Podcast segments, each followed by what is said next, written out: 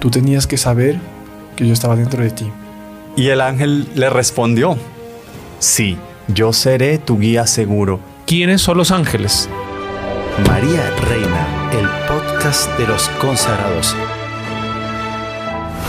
Salve María, bienvenidos a este nuevo programa. Hoy queremos continuar un tema que ustedes han pedido mucho, vemos que les agrada mucho y es un tema eh, muy hablado, tal, tal, vez con muchas eh, deformidades, eh, desvíos, eh, porque es un tema que no se ve comúnmente, no se apalpa con tanta facilidad, pero un tema muy particular y que tenemos al alcance de nuestras manos, que siempre está ahí, el ángel de la guarda. Ángel de la guarda, que todo el mundo reza, mi dulce compañía, una compañía es que siempre está ahí, él tiene la misión de acompañarnos día a día. Y hoy tenemos la grata eh, compañía, eh, no son ángeles, pero bueno, eh, queremos asemejarnos a los ángeles del hermano Julián Sáenz. Salve María, hermano Julián. Salve María, hermano Cristian y a todos nuestros acompañantes en este podcast conversando con los caballeros de la Virgen y el podcast María Reina. Una alegría estar aquí con todos ustedes. Bueno, y el hermano Francisco Otati. Salve María. Salve María a todos. Salve María, señor Cristian, señor Julián. Es con mucho gusto que vamos a tratar hoy sobre nuestro tema. Y más que ser un acompañante, yo espero que mi ángel la guarda me pueda asumir para que sea el quien hable igual que ustedes, hable por nosotros. Y puedan ser una dulce compañía. Así es. bueno, quiero comenzar un poco eh, con lo que dice el catecismo. Ya hemos hecho varios podcasts. Les voy a dejar el link de nuestra lista de reproducción sobre los ángeles. Hemos hecho una live, eh, eh, dos podcasts y algunos otros programas sobre los ángeles. Tres podcasts ya sobre los arcángeles, la jerarquía angélica, el ángel de la guarda. Ah, no. Y cómo hablar con tu ángel. Son cuatro podcasts. Y este es el quinto podcast. Ya se, se van pasando los podcasts. Eh, y antes de comenzar quería leer unos punticos porque esto nos va a servir de introducción para entender eh, de lo, que vamos a decir ahora. Entonces, ¿qué dice el compendio de la Iglesia Católica, que es un resumen del, eh, del catecismo de la Iglesia Católica sobre los ángeles? Dice, ¿quiénes son los ángeles?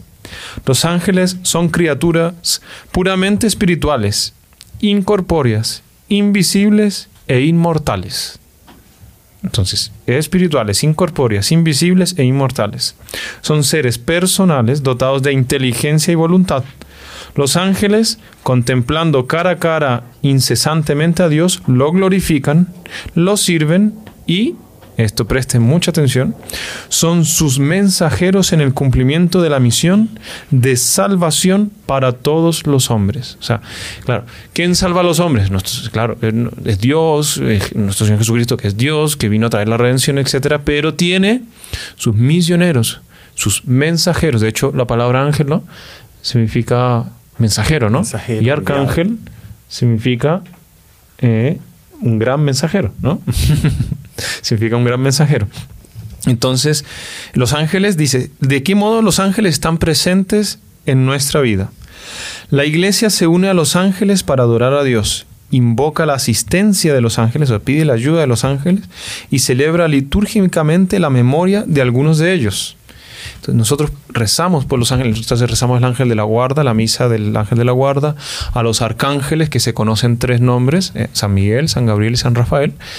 Y bueno, y, el ángel particular de cada uno, sabemos que tenemos nuestro ángel. ¿no? Eh, lo que no sabemos es el nombre de, nuestro ángel, pero está ahí, está ahí. Y hoy queremos, hay tantas veces, eh, visiones que han tenido santos sobre los ángeles eh, o santas sobre los ángeles que en un podcast no nos da abasto de contar tanta tanta tanta maravilla eh, sin contar de que podríamos hacer un solo podcast de los ángeles en la Biblia. Ya con eso ya es un, un tema apasionante y muy grande. No sé si nos alcanza en un podcast. Pero hoy vamos a hablar de dos santos muy conocidos y que tuvieron muchas revelaciones con sus ángeles que fue Santa Gema Galgani y San Pío de Petralcina, ¿no? Entonces, eh, yo quería a ver, que se, eh, ver con ustedes, hermano Juliano, hermano Francisco, eh, quién comienza, a ver, pues y, quién va a contar de qué santo. Creo que cada uno se especificó en un santo porque también hay muchos hechos que podríamos hacer un podcast por santo, pero vamos a contar de los dos. A ver, ¿quién comienza? Hermano Julián. bueno, el santo de la santa de la cual vamos a tratar especialmente hoy es una santa que nació nueve años antes que San Pío de Pietrelcina, Santa Gema Galgani. Ella nace el 12 de marzo de 1878 cerca a la ciudad de Luca. Es una santa que falleció súper joven a los 25 años, pero en esos 25 años logró recorrer un camino de santidad realmente envidiable. Y si usted me permite, hermano Cristian, quiero compartir en pantalla una foto con todos nuestros asistentes del podcast para que vean la fisonomía de Santa Gema de Galgani. Y el doctor Plinio, nuestro padre espiritual, al contemplar esta foto especialmente, él hizo un comentario muy bonito y el doctor Plinio decía, la fisonomía de Santa Gema expresa algo extraterrenal. Es una representación física y corpórea de la mujer fuerte del Evangelio. Santa Gema es una perla rara de un valor incalculable que vale la pena ir hasta los confines del mundo para encontrarla. No sé, qué bonito. los que la conocieron debía haber sido fascinante no estar con la santa así, una perla, conocerla así. Exactamente. Y esta perla quiso muchas veces ser ocultada por los infiernos. El demonio tenía un particular odio contra ella y su confesor, el padre Germán de San Estanislao Pasionista, por obediencia la mandó a escribir su autobiografía, con todo el relacionamiento que ella tenía con el mundo sobrenatural Recordemos que ella es de las pocas santas que recibió los estigmas de nuestro Señor Jesucristo. Ah, sí, tuvo los estigmas. Tuvo discernimiento de los San Pío también, ¿no? Sí. Imagínese. Exactamente. Tuvo discernimiento de los espíritus. ¿Qué es el discernimiento de los espíritus? El discernimiento de los espíritus es un don del Divino Espíritu Santo que participa del don de sabiduría, en donde contempla eh, al ver una persona el designio que Dios tiene sobre ella. Mm. es un don que es dado para servir a los otros. Y con el discernimiento de los espíritus se puede ver la persona, el llamado que Dios le da y a qué tanto está del llamado, qué tan arriba o qué tan abajo está de ese llamado de Dios. Ella tenía ese don de discernimiento. Y bueno, el convivio con los ángeles de la guarda, esa convivencia celestial. Y resulta que ella empezó a escribir su autobiografía y cierta tarde el demonio se le apareció visiblemente y se llevó la autobiografía de ella y dice, jamás van a poder conocer esto, jajaja, y empezó a reírse, a burlarse, a revolcarse así en el suelo. Y bueno, y se desapareció. Qué siniestro. Sí. Y después Santa Gema, escribiendo en carta a su confesor, el padre Germán, le comentó todo eso. ¿Y qué fue a hacer el padre Germán? Pues ante esa cosa tan horrible, tomar medidas drásticas. Se fue al sepulcro de San Gabriel de la Dolorosa, que es un santo pasionista al cual Santa Gema tenía mucha devoción y cuyo ángel guardián se aparecía también a Santa Gema y la consolaba y le dijo, y, y fue y rezó un exorcismo obligando al demonio que tenía que entregar esa autobiografía en manos del ángel de la guarda de Santa Gema Galgani y del ángel de la guarda de San Gabriel de la Dolorosa. Y fue allí como el demonio tuvo que colocar en sus manos ese escrito autobiográfico y de la mano de estos dos ángeles de la guarda fue devuelto a Santa Gema. Con las marcas estaba todo chamuscado, todo quemado, pero se alcanzaban a leer perfectamente las páginas de esa autobiografía que aquí en pantalla les vamos a colocar, la fotografía que se conserva en la casa de los pasionistas en Luca de ese escrito recuperado. Ah, qué interesante, hermano Julián, porque a veces uno tiene la concepción de que el demonio eh, se equipara de en fuerzas al ángel. ¿No? Por las películas o por novelas o cosas por el estilo, pero no, es que el demonio al lado de un ángel no es nada, es basura, eso no, por eso cuando eh, fue el prelium magnum del cielo, eh, y San Miguel dice, eh, bueno, Lucifer dijo, no serviré, y San Miguel dijo, ¿quién como Dios? Cayó como un rayo el demonio a, los infiernos, porque el poder de un ángel fiel es infinitamente, o sea, no infinitamente, no, porque no es Dios, pero es mil millones de veces más fuerte que la de un ángel caído, que es el demonio. Entonces, no, no tener esa concepción de que no, que es taco a taco la lucha del ángel demonio, no. Entonces, cuando uno tiene una perturbación demoníaca, recele a su ángel de la guarda. Porque mire, aquí en este caso, llega el ángel, a ver, devuélveme pues, el, eh, eh, ahí el otro tuvo que obedecer rapidito, porque si no, eh, llevaba una zurra. Bueno, aparte de eso, también le había dado una zurra. Exactamente. Recordemos que, como decía el doctor Plinio, el demonio, los ángeles caídos son los eternos de ellos no tienen mayor poder que el que nosotros a veces le damos cuando abrimos nuestra alma para el pecado, para ofender a Dios. Exacto. Bueno, hermano Francisco Tati, a ver, usted supongo pues que ya el, hermano va a contar hechos de Santa Gema y usted va a contar de San Pío. Eh, de Pietrelcina. Exactamente. Yo quiero decir para después para dar el secreto y la intriga para los que estaban asistiendo, pero sí, de San Pío. Eh, pero fue providencial que el hermano Julián haya comenzado porque dio para percibir hechos que yo no había estudiado antes y cómo se juntan con la vida de San Pío y Santa Gema. Primeramente son dos santos italianos que convivieron, digamos, tuvieron la misma época histórica. Eh, San Pío nace en el año 1887, un 25 de mayo, y eh, después ambos son favorecidos con gracias místicas superabundantes por las cuales tienen contacto con el mundo angélico, el mundo sobrenatural, específicamente con su ángel de la guarda, y el hermano Julián también dijo algo que no sabía, que Santa Gema también tiene el carisma del discernimiento de los espíritus, que carisma viene a ser un don, pero en beneficio de otros. Esa es la diferencia entre carisma y don. Y San Pío también tiene este mismo carisma, discernimiento de los espíritus. Sabemos unas uniones de alma, unos factores en los cuales estos santos eh, se unen, factores comunes, que nos dan la idea cómo en el cielo deben estar bien juntos.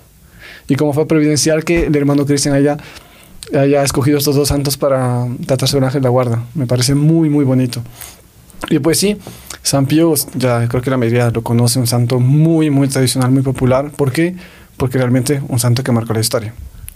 Y yo quiero contar antes de más nada el primer hecho de los cuales se tiene contacto, se sabe, en el cual él tuvo el primer convivio con su ángel de la guarda. Y me parece muy bonito. ¿Por qué? Porque él estaba eh, vestido como militar durante la Primera Guerra Mundial, para ser más concreto, en el año 1917. Y es ahí cuando le da una fiebre terrible, le toca hacer un viaje para Benevento.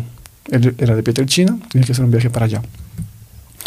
Y después que llega a Benevento, se hace los exámenes médicos, eh, constata que la fiebre estaba dura, pero ya estaba tratando, le toca volver para Pietrelcina. Y es ahí cuando sucede un hecho fabuloso que el pobre santo, pobre, no tenía dinero, solamente para la vuelta en, el tren para Peterchina, se encuentra con un mendigo justo a salir del hospital y le pide que por favor compre una sombrilla, porque el pobre no tenía ni para comer ni para dar a los hijos. El santo se conmueve y le da 50 céntimos. Mire, toma aquí.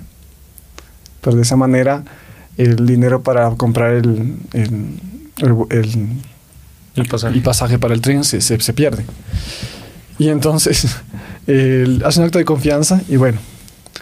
Pero lastimosamente el santo también pierde el tren, imagínense.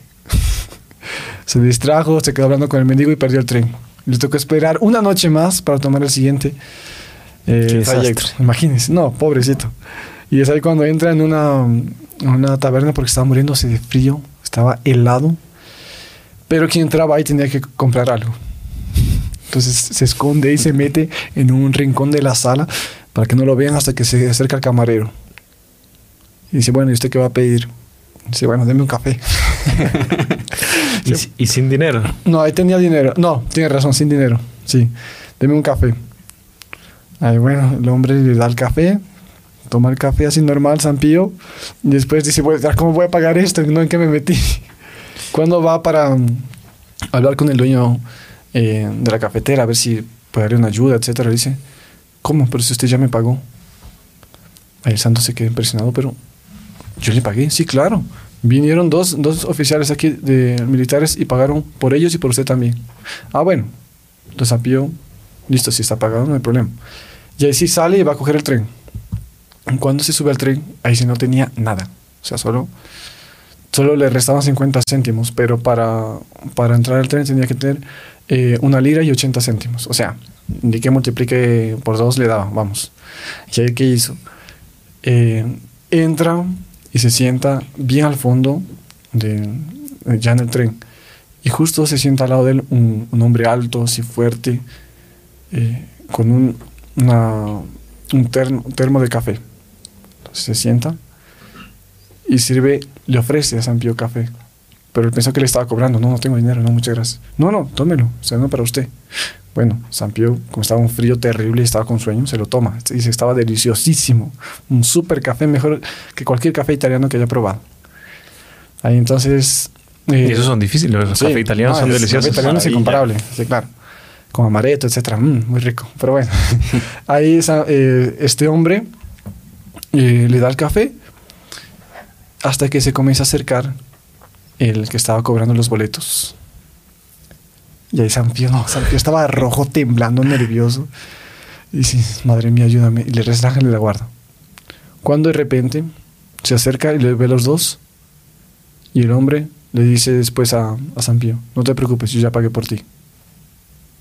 ¿Tú pagaste por mí? Sí, sí, no te preocupes, ya está todo pagado. Bueno, y le muestra el boleto. Ay, listo, entonces. el, el, el, el, que estaba, el cobrador de boletos dice, sí, ustedes ya, ya, están, ya, ya pagaron. Entonces regreso. San Pío, wow, qué alivio. Ahí es cuando llega, llega el tren a la ciudad de Pietrelcina. Y entonces San Pío dice, bueno, yo tengo que agradecer a este hombre. Tenemos que conversar en particular qué hizo para que me trate tan bien. Entonces se baja el tren rápido y el hombre estaba atrás. Espera hasta que se baje también del tren se baja, se baja uno, dos, tres, cuatro, se bajan todos. Y dice, bueno, yo creo que tal vez se queda en el tren. Había una sola salida, imagínense. Ahí él sube y no había nadie. Y no encuentra a nadie. Y él se dio cuenta que era su ángel de la guarda. Ahí él percibe cómo en todos los momentos estaba su ángel de la guarda acompañando. Y se queda muy grato a ese primer convivio, ese primer contacto que San Pío tiene con su ángel de la guarda. Es muy interesante con ese hecho que usted nos cuenta cuando una persona practica la virtud, claro, en, eh, hay, hay, aflicciones, hay dificultades y como momentos que usted no sabe qué va a pasar, pero cuando uno tiene su confianza puesta en Dios y en sus mensajeros, en este caso los ángeles, hmm. uno tiene, puede vivir tranquilo, que, que le, van, le van apareciendo y solucionando las cosas, ¿no? Eh, nosotros también tenemos cada uno, el que tenga devoción a su ángel de la guarda, sabrá que cuando uno le tiene devoción a su ángel de la guarda, él le soluciona muchos problemas. No falla. Y, y nuestro fundador, Monseñor John, decía, ustedes no se dan cuenta, pero los ángeles van al frente de ustedes preparando sus caminos. Impresionante. Porque a veces nosotros, sin pedir ni buscar nada, ni, ni mover contactos, ni nada, se, nos aparecen unas cosas o nos solucionan unos problemas que usted dice, pero ¿de dónde salió esto? Sí, yo no fui. yo no sí, fui, exacto. Impresionante. Eh, impresionante. Entonces, queridos seguidores, vamos a hacer una pequeña pausa y no se despeguen porque llegan muchos hechos fabulosos que tienen que escuchar. ¿Alguna vez se ha sentido afligido, perturbado, triste, desanimado porque está siendo muy tentado?